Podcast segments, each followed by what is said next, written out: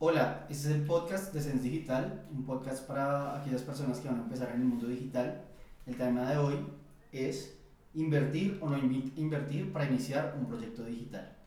Tenemos como invitados a Carlos Abondano, eh, gerente comercial, y a Camilo Castro, gerente de operaciones, y yo, Julián Vargas, que soy el CEO o gerente general.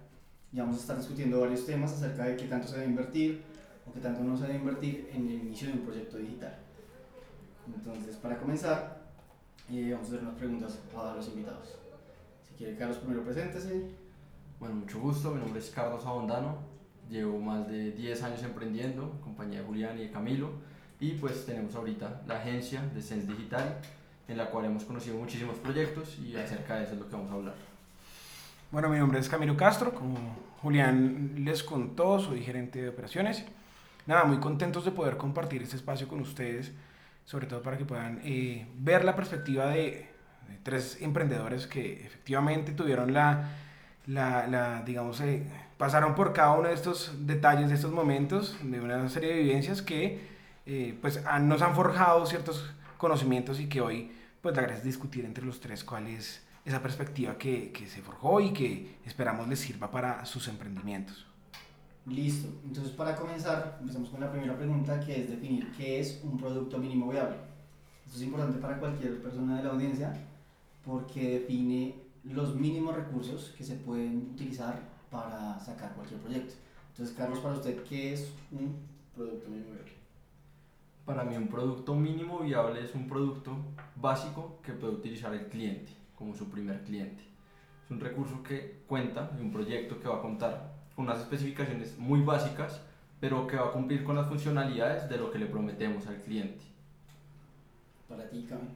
Para mí un producto mínimo viable es una primera perspectiva de muy seguramente un, un proyecto que una persona idealiza desde su punto de vista comercial, financiero, de operaciones, pero que para el momento en el cual se encuentra, en recursos financieros, en capital para invertir, pues todavía no, eh, no, no, no, no, está listo para ser lanzado. todavía la persona no tiene la capacidad de poderlo operar tal cual como se lo imagina. Entonces, esto es un primer inicio de un proyecto en cualquier tipo de área que le permita validar ciertas cosas importantes de su modelo y que lo lleve sobre todo a adquirir clientes, que es lo más importante, adquirir clientes eh, comunicarse de una forma económica con ellos e irlo eh, avanzando y proyectando a, lo que en realidad quiere.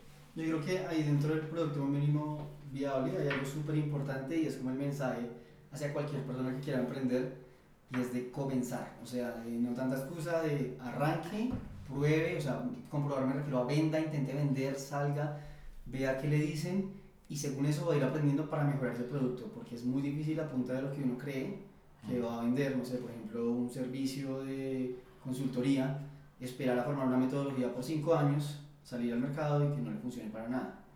Entonces, si quiere cada uno un ejemplo de producto inmobiliario para que todos les quede súper claro y luego nos vamos con la siguiente pregunta. Entonces, un ejemplo de producto mínimo viable.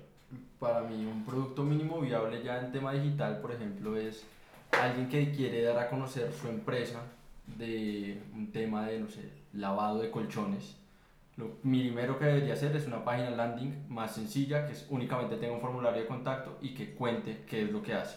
Esto desde el punto de vista digital. Desde el punto de vista funcional, lo único que necesitaría la persona es, digamos que al principio no va a tener los mejores equipos, sino va a contar con un cepillo y jabón para lavar los colchones y después ir profesionalizando el servicio que presta. Para mí, ese producto mínimo viable es tomar la principal característica del servicio, de lo que estamos eh, intentando lanzar al mercado, y concentrarla en un, eh, digamos que un modelo que sea súper sencillo de ejecutar, como el ejemplo que estaba poniendo en ese momento Carlos. Sí, de pronto nuestro proyecto es, eh, no, quiero mandar máquinas súper automatizadas para que limpien con un producto que yo inventé y quizá precisamente iniciar con desde ahí sería muy poco viable. Pero si nos concentramos en que la característica va a ser la calidad del servicio, el producto que estamos utilizando para limpiar el, el, el, mueble, eh, entonces eh, apartamos todos esos eh, aspectos operacionales, financieros, y sacamos eh, a través de nuestros propios medios y de nuestros alcances ese producto que muestre esa pequeña muestra de la calidad de, de, de lo que es nuestro servicio, de, lo que es nuestra propuesta de valor. Listo, bueno, aquí vamos con el siguiente concepto que es el producto mínimo mercadeable. Entonces, para muchos, en la parte de la teoría, en Silicon Valley, se dice que el producto viable es demasiado mediocre, o sea, que es un producto demasiado simple y por ende nace el producto mínimo mercadeable, que es como verlo como un esfuerzo más allá de no salir con la primera cosa que se ocurrió, sino de buscar algo que esté como en los estándares del mercado para que sea lo suficientemente bueno para poder ser ofrecido a, a clientes pues, que lo puedan comprar. Entonces, de nuevo, vamos a escuchar las definiciones de cada uno y vamos a sacar después pues, un pequeño como, como enfrentamiento entre si es preferible o qué, cuál es el, el balance entre mínimo viable, o sea, algo muy sencillo, muy simple, ya que sea muy barato, o algo más mercadeable que sea un poco más costoso. Entonces, vamos con Carlos. Yo creo que el producto mínimo mercadeable es el producto que es necesario para probar las ventas. Para ver un ejemplo fácil, yo diría que el producto mínimo viable es algo que se tiene que probar con un público que puede ser así, por así decirlo, pago. Por ejemplo, la familia, los amigos, personas que no nos van a pagar, pero que van a probar la experiencia del usuario y si les funciona, es un producto que posteriormente se va a poder lanzar a ser mínimo mercadeable para testearlo con clientes reales. Yo creo que el producto mínimo mercadeable es ya un producto que se encuentra en circulación en el mercado y que ya cuenta con unas características muy específicas que el usuario no está en disposición de bajarse. Ejemplo, eh, si tú dices, no, es que yo voy a hacer Uber, y bueno, ¿y cuál es tu propuesta de Uber? La misma, pues obviamente si no tienes la, la capacidad financiera, económica, operativa de montar un proyecto como Uber, pues simple y sencillamente el usuario te lo va a rechazar. Por ende son unos parámetros, son unos estándares que ya por los competidores que existen en el mercado eh, generaron una mínima experiencia que el usuario espera, una mínima grado de calidad o de atención que el usuario espera y que no nos podemos bajar de ahí. Listo. Yo creo que Camilo toma un tema súper importante, que es ese, ese punto en el que o sea, no, no hay como un estándar de que es mejor el viable o es mejor el mercadeable, sino que depende de la situación. Para un mercado donde está el estándar demasiado impuesto, debe ser un mercadeable. Es decir, uno no puede lanzarse contra Uber con un producto mínimo viable cuando ya Uber está posicionado. Eso es ridículo. Es decir, aquellas empresas que tengan productos supremamente innovadores, supremamente disruptivos, que sean totalmente nuevos, pueden lanzarse con productos mínimos viables desde cero porque es algo que no tiene un estándar en el mercado. Pero nadie va a coger un Uber usando, no sé, un formulario de Forms, jamás en la vida. Entonces sí creo que es un estándar bastante importante el que menciona Camilo. Listo, vamos a hablar ya un poquito más en temas de desarrollo. En el tema de desarrollo de software, desarrollo de aplicaciones y de, y de páginas web, hay un tema bastante controversial, es que muchas empresas o muchos eh, proyectos de emprendedores iniciando buscan invertir mucho en sus aplicaciones y hacer aplicaciones totalmente robustas y costosas para poder salir al mercado. Entonces, en este sentido, va esta pregunta es, ¿en qué escenarios comenzarían con una inversión grande para un desarrollo y en qué escenarios no? Me gustaría que esta pregunta la lleven más como es la experiencia que hemos tenido en la agencia. Nosotros hemos tratado más de 150 clientes y tenemos la experiencia de conocer un montón de casos y creo que en este sentido podemos apoyar mucho desde la experiencia. Entonces vamos con Carlos. Bueno, yo con esa pregunta soy súper tajante y digo que nunca, la verdad, uno nunca debería empezar con una inversión grande en desarrollo, porque crear un desarrollo de este tipo con una inversión grande es como crear un edificio de 50 pisos para que viva una única persona. ¿Qué puede que pase? Que muchas veces vamos a decir, no, es que esa persona que quiere estar quiere que el edificio sea dorado. Y un día dejan gratis el edificio para las personas y todo el mundo entra y dice, no, las paredes deberían ser negras. Todo lo que pensaron se cayó, se derrumbó. Yo creo que la inversión debería ir 100% en otras áreas súper importantes como lo es la adquisición con el marketing, la parte comercial con las ventas y enfocarse en eso para ir construyendo el desarrollo y generar los recursos del desarrollo a partir de ingresos propios del mismo proyecto. Empezar un proyecto grande, invertir 100% en desarrollo puede ser la verdad una mirada pues muy cegada sin ver lo que está pidiendo realmente el mercado. Sí, yo, yo digamos que concuerdo con Carlos en ese sentido. Ahora, eh, bueno, yo empezaría un proyecto con una inversión grande, única exclusivamente si fuese para atender de cierta forma a mis usuarios que ya tengo y que les voy a aumentar el valor de mi servicio, ya un servicio que ellos adquirieron en algún momento. Por ejemplo, nosotros desarrollamos eh, la aplicación de Colsanitas y em, ellos, por ejemplo, nos, pues, ellos, ellos, ellos querían una, una, una, plataforma para que los usuarios pudieran, pudieran transar a través de esa plataforma. Entonces ellos, obviamente, crean ese producto para mejorar la experiencia de los usuarios, más no para adquirir nuevos usuarios o para validar un nuevo modelo de negocio, sino para mejorar su grado de atención. Listo, súper.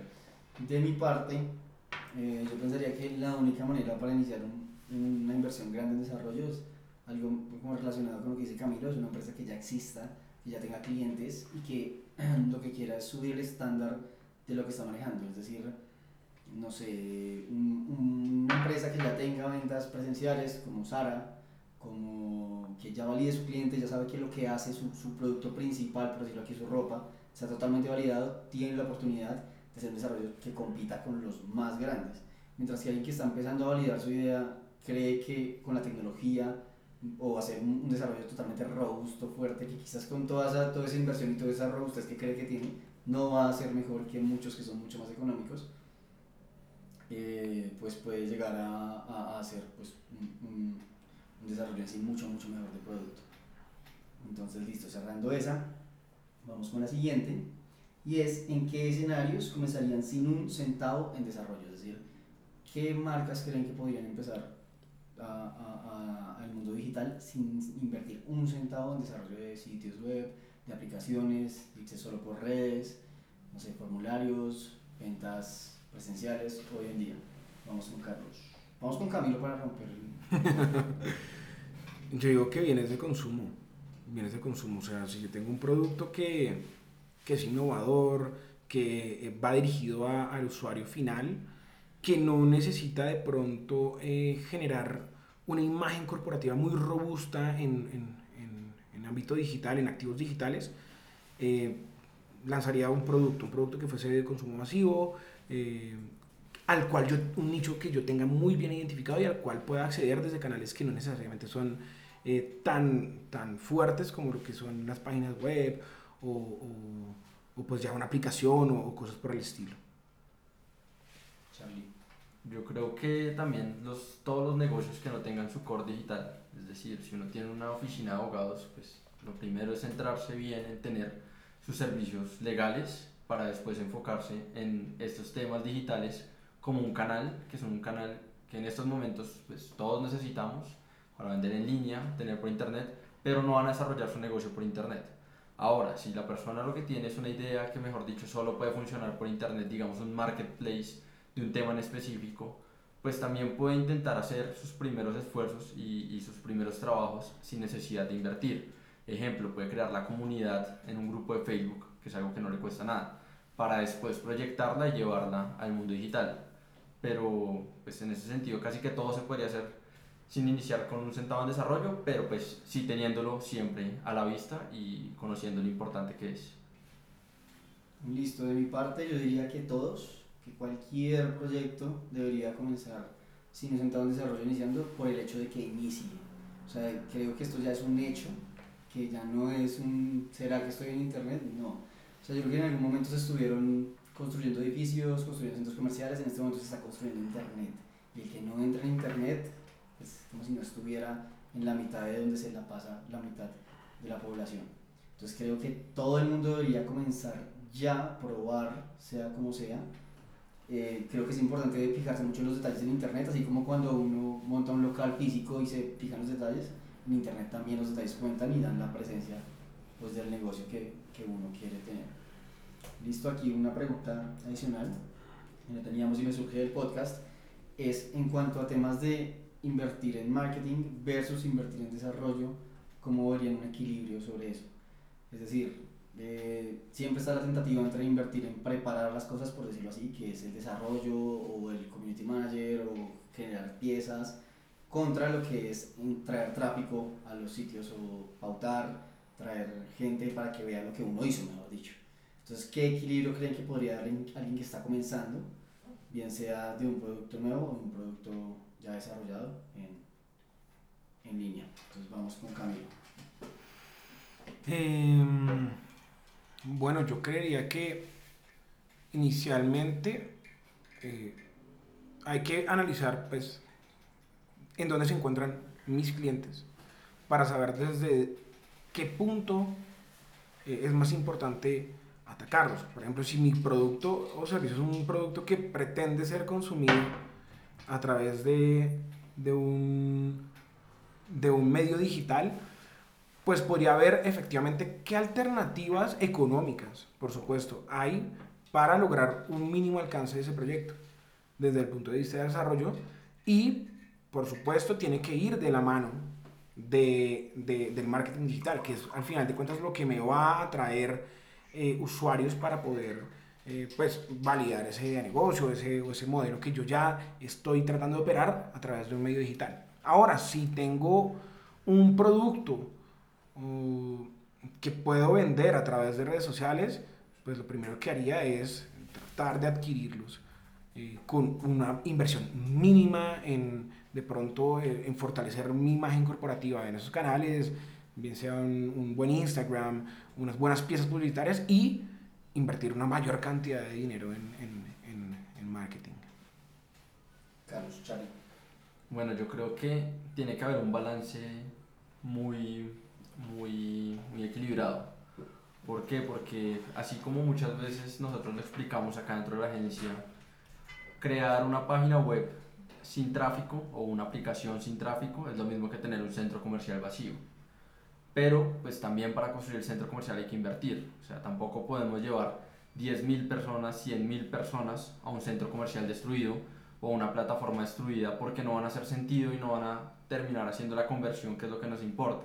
Entonces, sí tiene que haber un, un balance.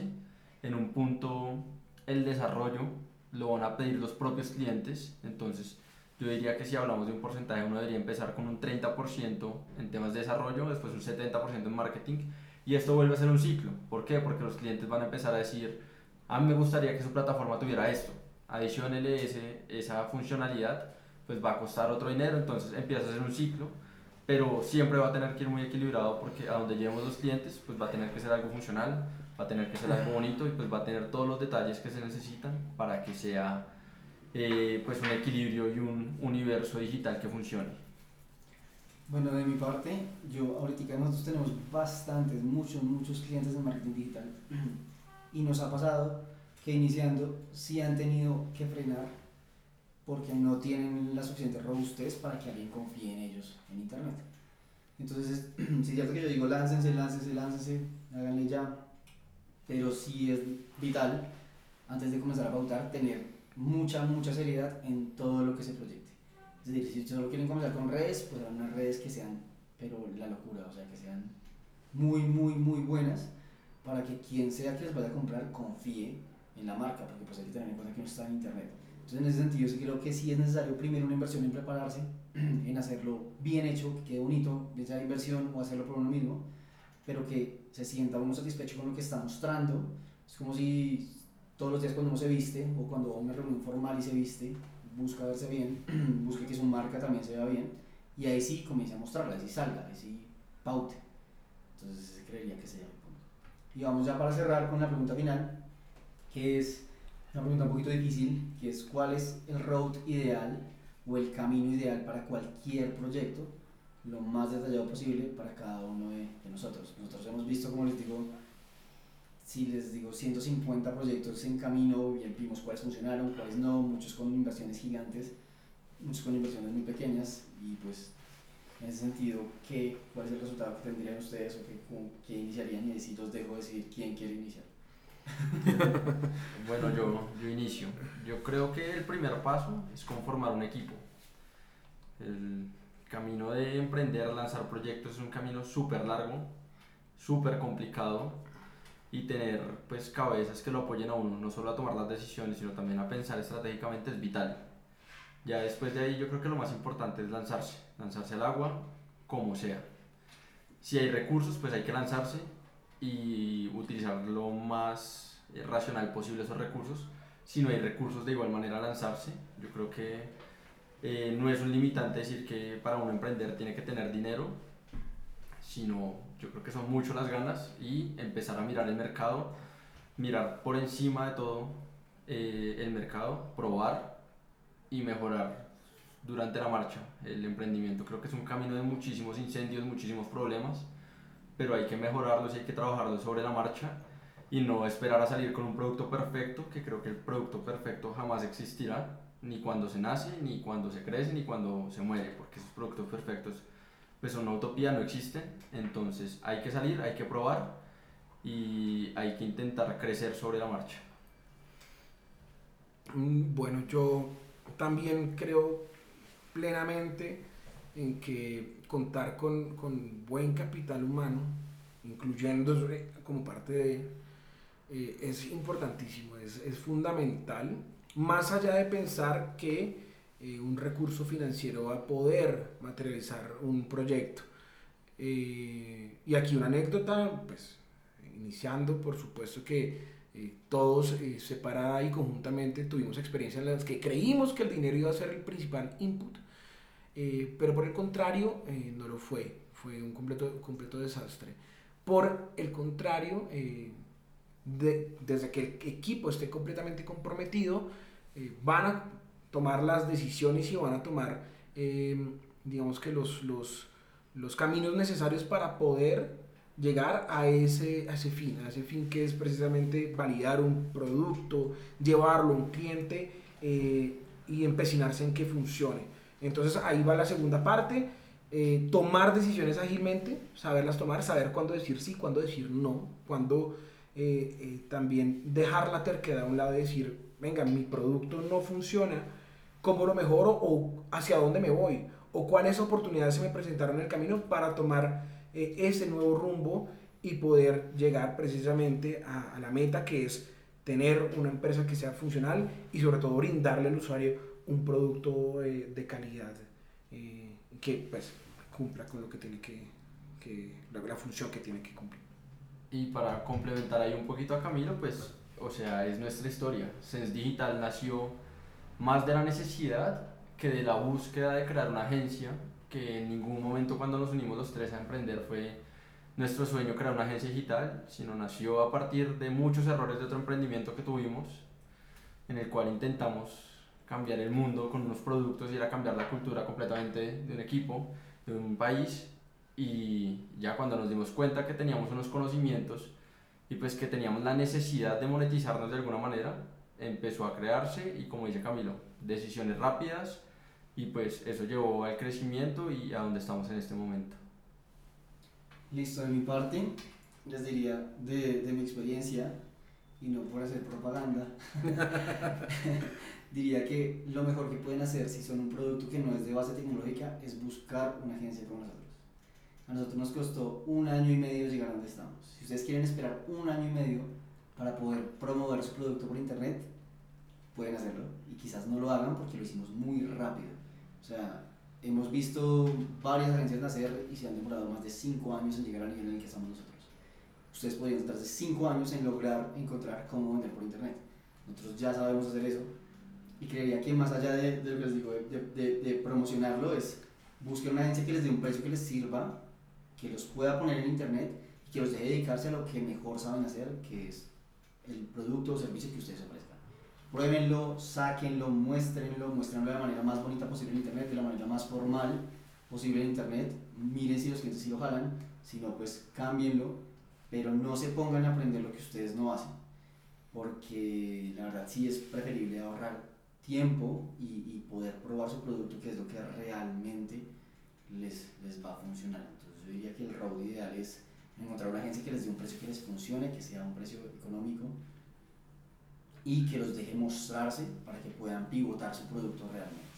Solamente si son un, un producto que no es de base tecnológica. Si son un producto de base tecnológica, aprendanlo porque es lo que les va a funcionar. Y básicamente eso sería todo. Con eso estaríamos cerrando. Entonces muchas gracias por escucharnos. No sé si Carlos o Camilo tengan algo para, para decir para cerrar, alguna conclusión, o si nos vamos así. sí, la conclusión es hagan las cosas y pues las cosas que no se pueden hacer, busquen no solo una agencia, busquen empresas que les aporten valor y que tengan conocimiento en lo que hacen y que busquen quedarse con ustedes por los resultados, no que se busquen quedar con ustedes por adquirirlos y dejarlos, sino que crezcan juntos. Ahí, ahí también hay algo súper importante y es como esa, esa, no sé, esa empatía que se da entre, el, entre el- las personas que realmente quieren apoyar y las que solo quieren sacarle dinero. O sea, súper importante que miren que los precios sean justos. Nosotros, de nuevo, sin, sin tratar de promover, damos precios justos por eso mismo, porque queremos que intenten lo que más puedan. O sea, una agencia normalmente cobra 2 millones por, por un fee de administración, nosotros cobramos 500 mil pesos porque lo que queremos es que intenten y que intenten y que intenten hasta que encuentren el punto, porque ahí está. Listo, tu, tu cara. Nada, yo creo que, que, que la lección que nosotros les podemos brindar es, bueno, eh, aparte de lo que, lo, lo que Juli y Charlie han dicho, es eh, no busquen la perfección, busquen eh, penetrar el mercado desde el momento cero y ir tras ese- es precisamente ese sueño que va más allá de, de tener dinero o decir cuál va a ser la idea que nos va a volver ya más rápido multimillonarios, sino de verdad buscar algo que estratégicamente les permita llegar a una meta futura grande que por supuesto tiene todos esos componentes económicos, financieros, eh, pero que sobre todo les, les, les guste, eh, lo puedan ejecutar y vean la oportunidad. Siempre tomen las oportunidades cuando las tengan y no esperan a tener un producto perfecto o la experiencia perfecta o el conocimiento más amplio para hacerlo. Listo, muchas gracias por escucharnos. Esto fue el podcast de Sense Digital y estaremos con ustedes dentro de 8 días.